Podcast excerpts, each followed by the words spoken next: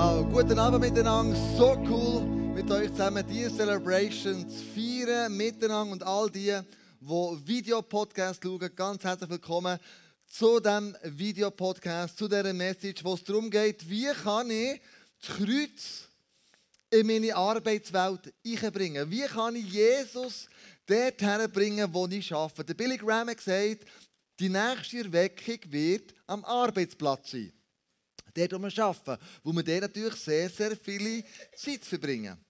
Und ich möchte mit euch so ein bisschen einsteigen und ich brauche dazu deine Hilfe. Nämlich, wir haben herausgefunden, herausgesucht, ja, wie hat das denn Jesus gemacht eigentlich? Und da haben wir so ein paar Facts zusammengetragen. Und da brauche ich einfach jetzt deine Hilfe. Schau, Jesus hat im Gesamten 132 öffentliche Auftritte gehabt. 132. Was denkst du, wie viele von diesen Auftritten haben an einem Arbeitsplatz stattgefunden? Dort, wo wir arbeiten. Also 132 insgesamt. Wie viel hat es gehabt, äh, am Arbeitsplatz? Könnt ihr mal ein paar Zahlen liefern? 100. 1. 90. Von dieser Seite habe ich noch nichts gehört. 50, gut. 70. Also gut, komm, komm Silas, wie das lüften. Es sind nämlich insgesamt, bam, 122.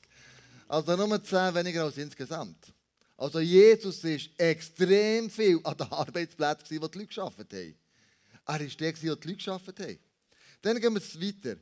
Ähm, es, zwei, ähm, es hat 52 Gleichnisse in der Bibel. 52.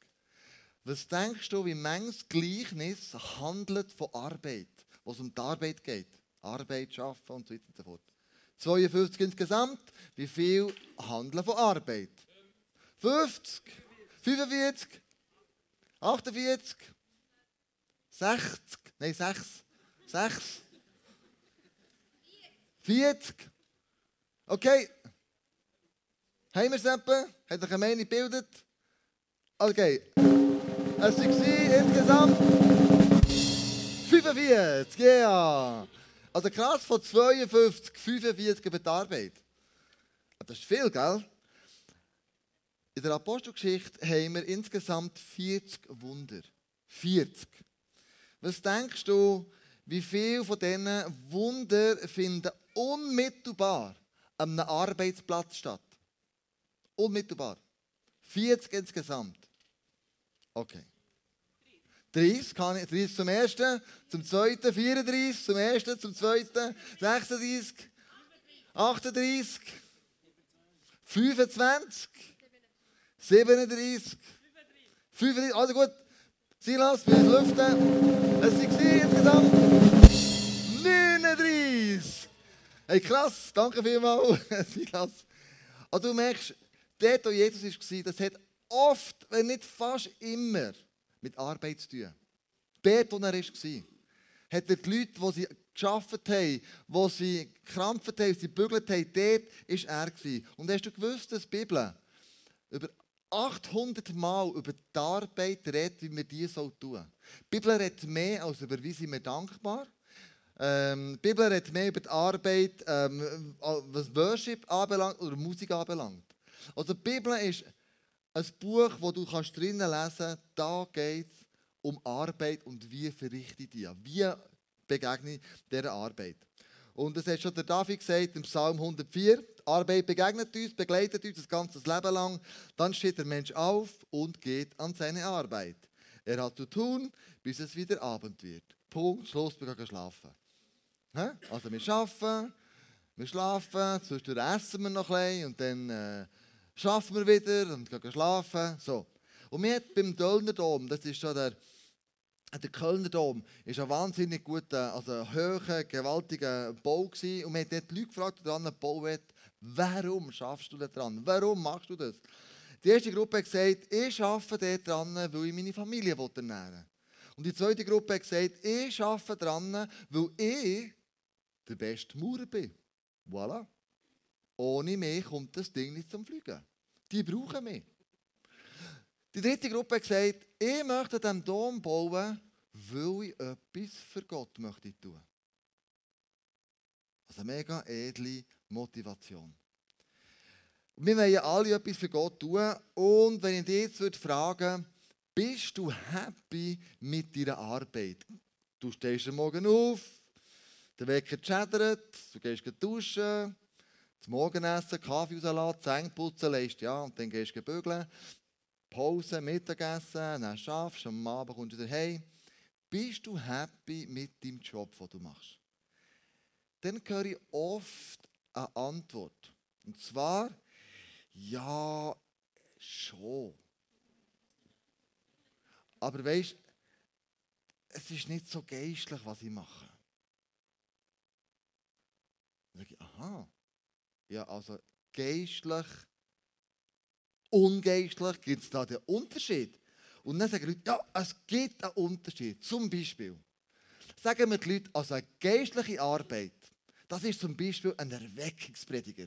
Der steht auf der Bühne, der preacht und die Leute kommen zum Glauben in Scharen und das ist doch geistlich. Oder ein Missionar, der sein ganzes Leben hergibt. Ein Pastor, so wie du das bist. Jemand, der in der Kirche arbeitet, ein Vollzeitler, aber auch ein Volontier, der am Sonntag daherkommt und hier arbeitet und die Bühne aufbaut und in der Band spielt. Das ist geistliche Arbeit. Beten ist geistlich. Bibel lesen ist auch geistlich. Love in Action, das ist geistlich. Aber heute Final schauen vom Federer, das ist ungeistlich. Ah. Heute Morgen gehen die Leute in der Celebration. so geil ich habe das geliebt. Logisch, das muss man schauen. Das ist wichtig. Ja, ich habe gesagt, sie dürfen, ich habe gesagt, schauen. Ich muss zwischendurch das Resultat durchgehen. Ich kann nicht drauf schauen. genau. Weißt du, dass die Leute sagen, was nicht geistlich ist? Einer, der das Geschäft führt. Das kann nicht geistlich sein, weil der trägt sicher krumme Dinger. Da Fetten und all das Zeug, es ist mehr dunkelgrau als weiß, was der macht mit dem Geld. Gell? Dann ein CEO, uh, ganz schlimm. Ein Banker noch schlimmer, das kann nicht geistlich sein. Also das sind ganz schlimme Berufsgruppen. Abteilungsleiter oder ein Angestellter oder jemand, der arbeitslos ist, was soll denn da schon geistlich sein dran, wenn jemand auf einen Job wartet, wo er im Moment keinen hat? Kochen, putzen. Mamis.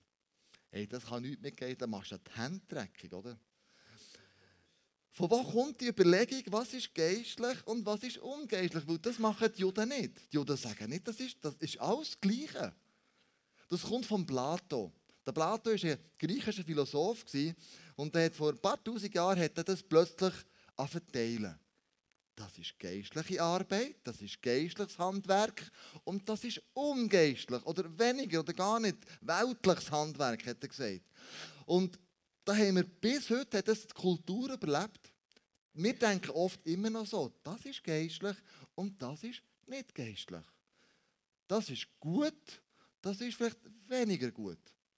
Und dass es nicht so ist, dann möchte ich eine Bibelstelle mitnehmen. Und zwar 1. Könige 19, Vers 16.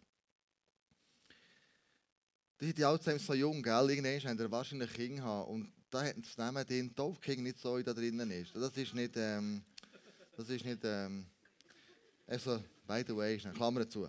Danach salbe Jehu, den Sohn von Nimshi, zum König von Israel. Und dann schließlich Elisa, den Sohn von Schafat aus Abel Mehola, zu deinem Nachfolger als Prophet. Einer bekommt den Auftrag, hochspannend.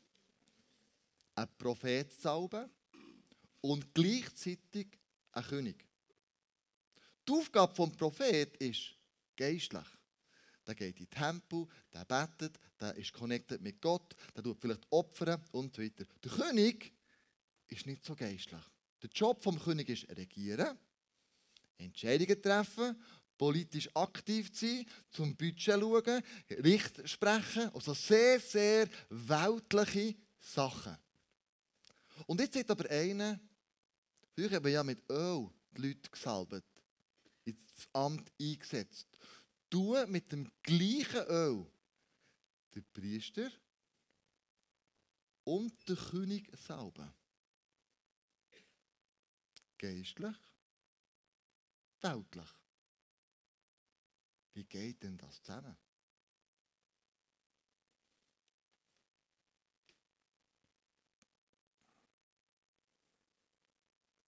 Mit der Salbung ist immer etwas verbunden gewesen. Mit der Salbung hat man dieser Person, die man gesalbt hat, Autorität gegeben. Mit anderen Worten, wenn ein Prophet ist gesalbt wurde, hat er die Autorität bekommen, prophetisch zu reden. Und das, Mantel der, äh, das Zeichen der Autorität hat manchmal einen Mantel gegeben. Mit einem Mantel angelegt den Leuten. Und sagt, du hast den Mantel von der Autorität an. Zack. Und das ist an. Beim Prophet, beim König, genau das Gleiche. Ich habe jetzt die Möglichkeit, den Mantel anzulegen oder nicht. Ich kann, wenn ich will, den Mantel vom Pastor anlegen und habe in diesem Moment Einfluss. Das hier ist eine Mini-Bühne.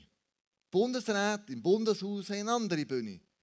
Und früher hat man den Mantel gegeben, heute begibt man einen Schlüssel. Dann, wo mein Onkel, der äh, Didier Burkhalter, der ist nicht mein Onkel, ähm, der Didier, der, was, das ist ja, das hat eure Augen gesehen. Wirklich? Nein, nein. Er ist nicht verwandt, leider nicht. Also, der Didier Burkhalter hat aufgehört und hat dem Ignazio Gassis den Schlüssel übergeben. Das war der Schlüssel von seinem Büro. In dem Moment gibt er ihm eine Autorität in Form von Schlüssel und sagt, schau, jetzt gebe ich dir das in deine Hände. Das ist deine Bühne jetzt, das Büro. Gott hat mir diese Bühne gegeben, um Einfluss zu nehmen. Aber dir gibt er vielleicht eine ganz andere Bühne. Der, die du schaffst. Dein Arbeitsplatz. Deine Schule. Dein Daheim als Mutter, als Vater. Und er sagt, dort, wo du deine Bühne hast, leg den Mantel der Autorität an. Wo du bist zu dem berufen. Bring das Kreuz auf deine Bühne. Bring Jesus dorthin, wo ich dich berufen habe. Und da steht das so im 1. Petrus 2, Vers 9, da steht, ihr aber seid ein von Gott auserwähltes Volk. Du und ich sind von Gott ein auserwähltes Volk. Wir sind rausgerufen. Sein Volk, sie für was? Er sagt, seine königlichen Priester. König, Priester, kommt hier zusammen. Wird nicht auseinandergenommen. König oder Priester. König oder Prophet königliche Priester. Ihr gehört ganz zu ihm und seid sein Eigentum. Deshalb sollt ihr die großen Taten Gottes verkünden. Wo? Auf der Bühne, wo er dir geht. Dort, wo er dich hergestellt hat. Dort sollst du die großen Taten verkünden. Der euch aus der Finsternis befreit und ein wunderbares Licht geführt hat. Lustigerweise, wo man Jesus gekreuzigt hat, ist er durch die Via Dolorosa gegangen. In Jerusalem. Und das ist damals so die Businessstraße. In dieser Straße hat man Business, hat man Geschäft gemacht. Heute könntest du sagen, das ist so die Wall Street oder der Bundesplatz, weißt, mit der Nationalbank, dem Bundeshaus, der Kantonalbank, der CS und so weiter, all die Banken, die da sind. Dort wäre auch Jesus durchgegangen. Dort, wo man Business macht. Und manchmal haben wir doch das Gefühl, dort, wo ich bin, dort, wo ich im Business drin bin, hat das Kreuz keinen Platz. Ich trenne es. Sonntag, geistlich, Mänti, weltlich. Der Sonntag ist ganz etwas anderes als der Montag. Ich fasse an drinnen. Aber wir haben ja ein cooles Jahresmotto. Ich muss nochmal euch in drinnen rufen. Das ihr nicht vergessen. Römer 1,16. Zu dieser Botschaft bekenne ich mich offen und ohne mich zu schämen. Denn das Evangelium ist die Kraft Gottes. Evangelium, Freunde, ist die Kraft Gottes der Power, wo Gott hat. Sein Evangelium hat die Power, Menschen in Freiheit zu führen, die jedem, der glaubt, Rettung bringt. Gott hat gesagt, schau die Bühne, die ich dir gebe. Bring die Kraft Gottes daher, denn sie hat die Power, Menschen das Leben zu verändern. Boah, krass. Wir dürfen nicht teilen, Sonntag, Montag. Es ist alles Reich Gottes. Ob ich daheim bin, in meiner Familie, wenn du Kinder hast, wenn du den Kind äh, die Windeln musst wechseln und das stinkt wie Scheisse. Wenn du, wenn du äh, Montag ähm, gehst arbeiten, wenn du hierher kommst und wir Gott anbeten, es ist alles geistlich. Tu es bitte nicht trennen. Das ist eine Idee vom Plato, von den Griechen. Das ist nicht biblisch. Biblisch ist, es ist alles zusammen. Ich kenne einen Pilot vom ISF München. Der fliegt da der A380, recht eine grosse Kiste. Und der ist ähm, von München auf Neuseeland geflogen. Und der sagt immer, ich ziehe den Mantel an. Den Mantel der Autorität, dass ich ein königlicher Priester bin, den ziehe ich an. Und wenn ich im Nord ankomme, herfliege, dann überlege ich mir, was könnte das bedeuten? Wo könnte mich der Heilige Geist herführen, um irgendetwas zu bewirken? Und so kommt er nach Neuseeland, er steigt aus, zieht den Mantel an, geht in die Straße, irgendwo landet er in den Kirchen. Und das ist das Projekt vorstellen. Nämlich, sie sammeln 30.000 Unterhosen, Mädchen-Unterhosen für Teenagerinnen, weil sie herausgefunden haben, dass 75% von diesen Kindern in Uganda, diesen Mädchen, die Schule aufhören in dem Moment, wo sie die Mens bekommen. Weil sie nie gelernt haben, wie ich hygienisch mit dem um.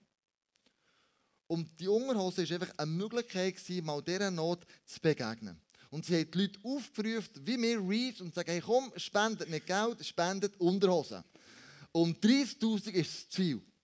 Und siehe da, dass sie containerweise Unterhosen zusammenkommen. Und dort aber haben sie vergessen, du, wie kommen jetzt die von Neuseeland nach Uganda?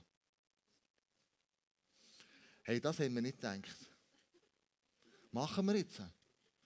Und dann im Gespräch nach der Celebration kommt raus, der ist Pilot und plötzlich kommt der Pastor auf die Idee und sagt, du, da könnt ihr fragen. Geht zu ihm her und sagt, du, eben mit das Problem mit diesen Unterhosen, könntest du uns helfen? Und er sagt, äh, also ich kann es nicht, ja, Personenflug, nicht als Transportflug, aber ich kenne Leute, die euch auch helfen könnten. Und so ist es organisiert und gemacht und da, dass diese Unterhosen dorthin sind gebracht wurden. 30'000 Unterhosen kannst du im Koffer mitnehmen, das braucht ein bisschen mehr logistisch. Vor allem dann den Unge zu verteilen.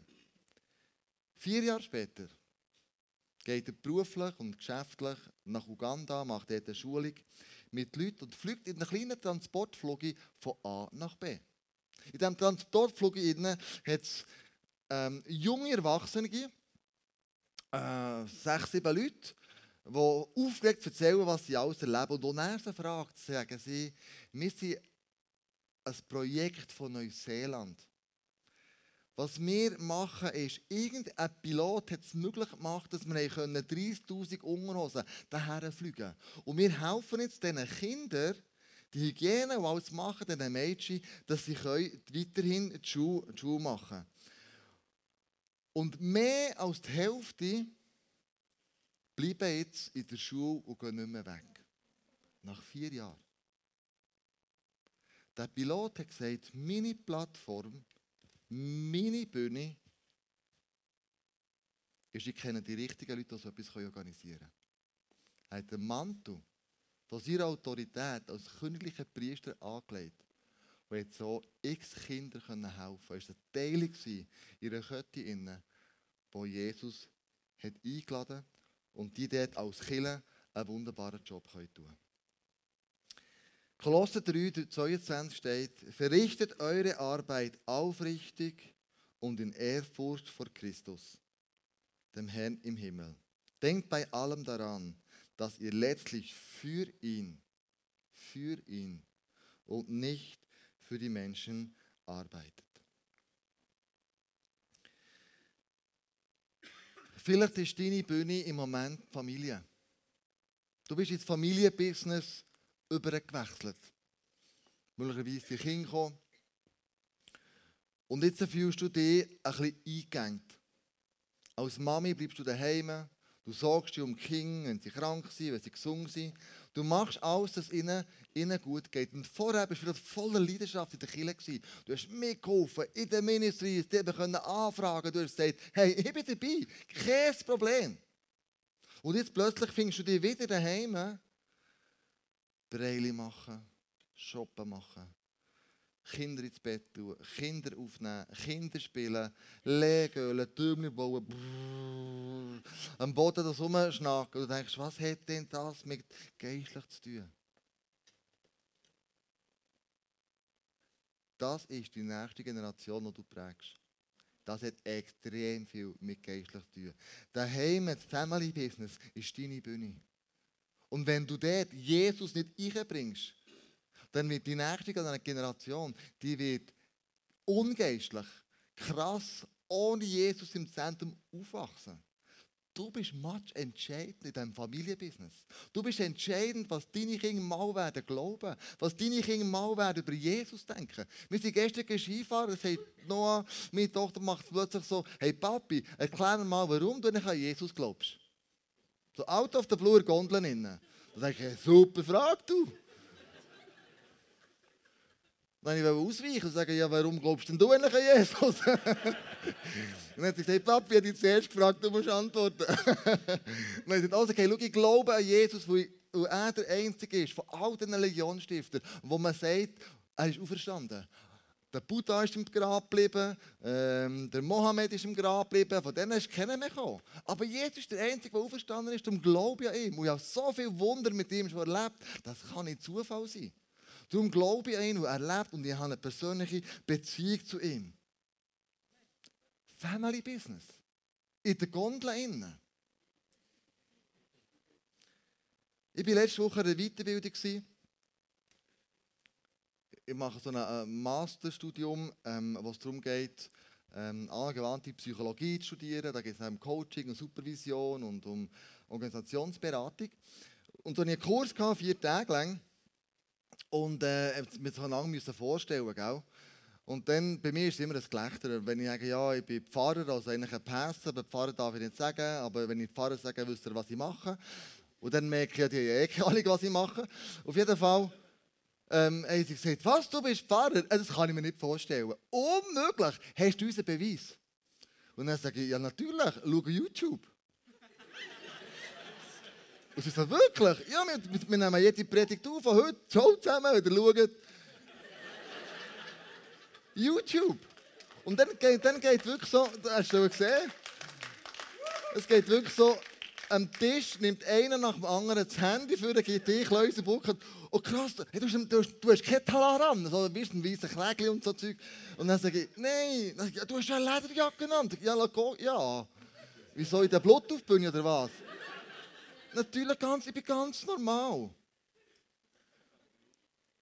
Dann haben wir einen Abend organisieren, so einen Gemeinschaftsabend, wo es um das Soziale geht. Und wir da mit all diesen Angehörigen, inklusive mir, Hobbypsychologen, zusammen gewesen.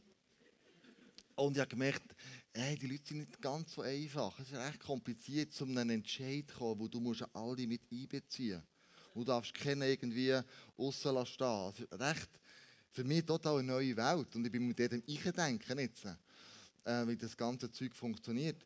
Auf jeden Fall nach einer Stunde diskutieren und überlegen und machen, haben wir es zu keinem grünen Zweig gebracht.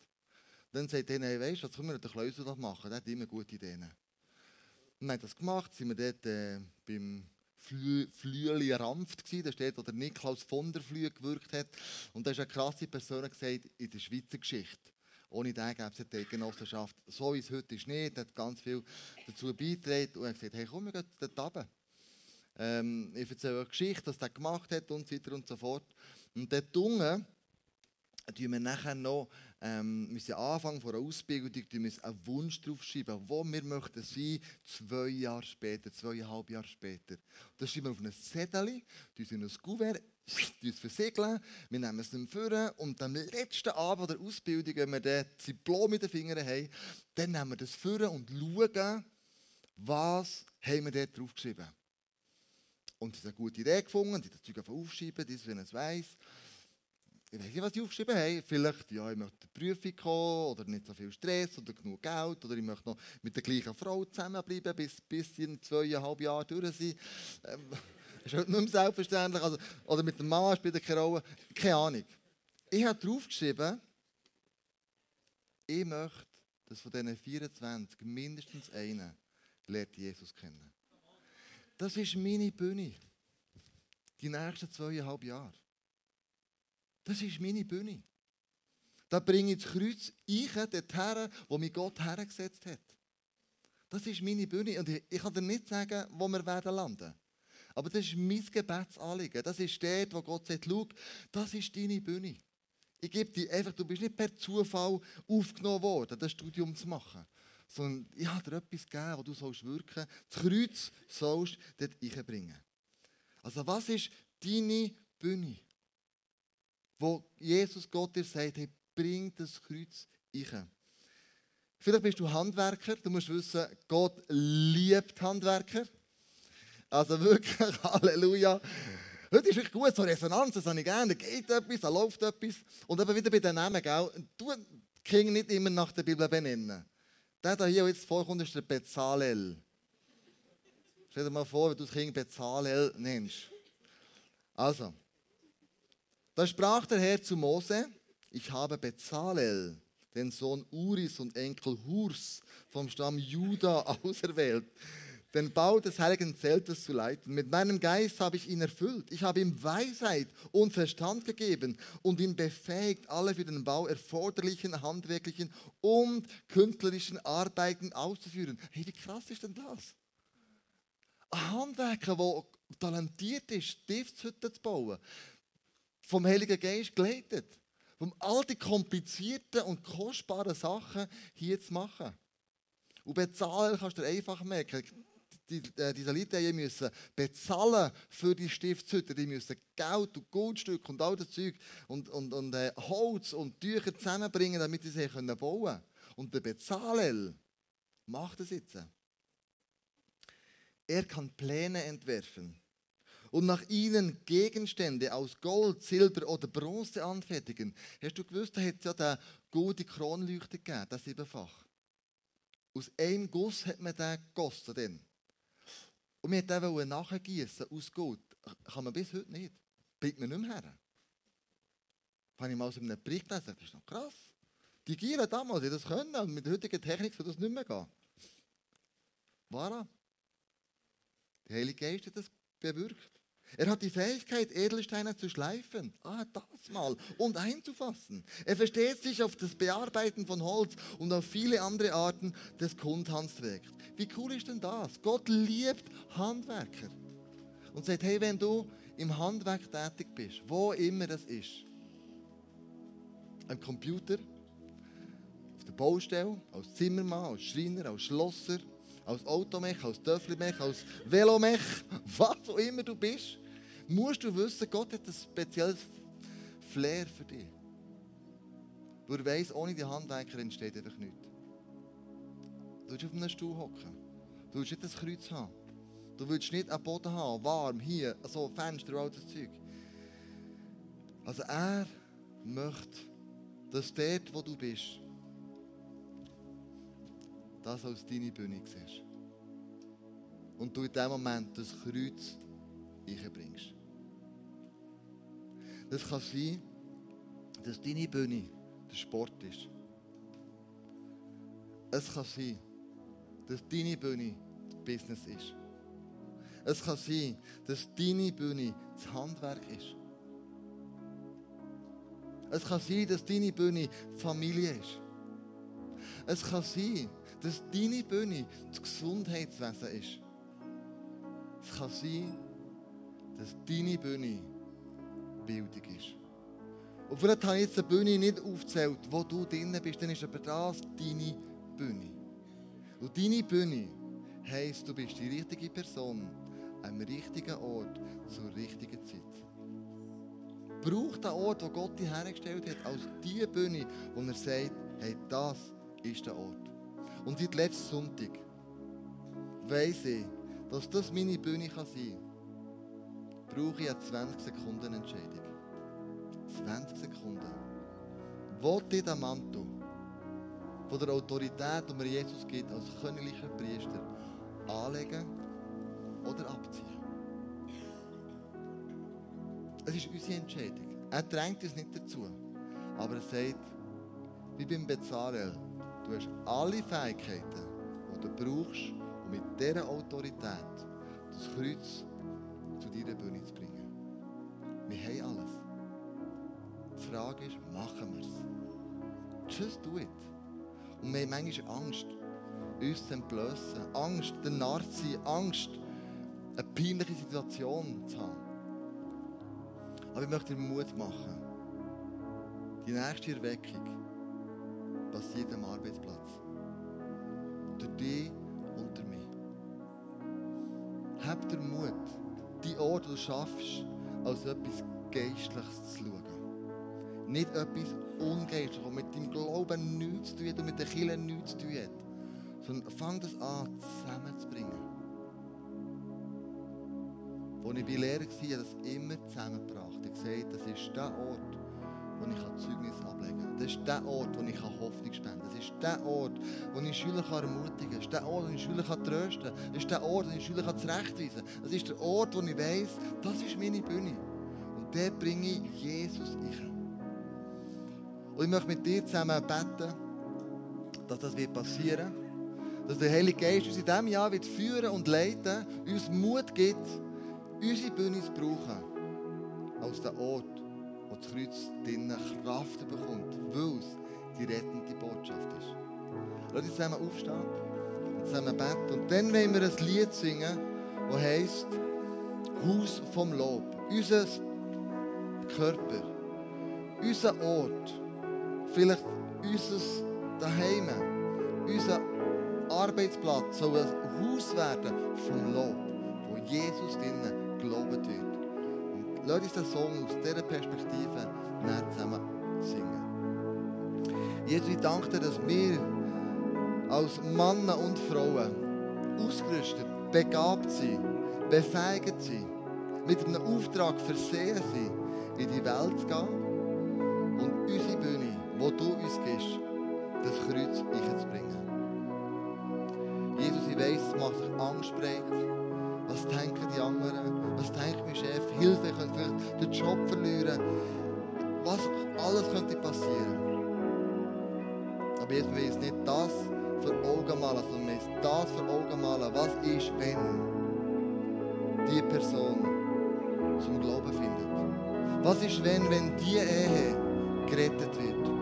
Was ist, wenn, wenn die Person geheilt wird durch ein Gebet, das ich spreche? Was ist, wenn, wenn mein Arbeitskollege eigentlich sagt im Himmel, danke, hast du mir das Evangelium erzählt. Wegen dir habe ich Jesus kennengelernt und habe ein ewiges Leben. Jesus, was ist, wenn, wenn wir aufstehen und unseren Arbeitsort zu einem Ort machen, wo du regierst? Und der Arbeitsort mit den Jahren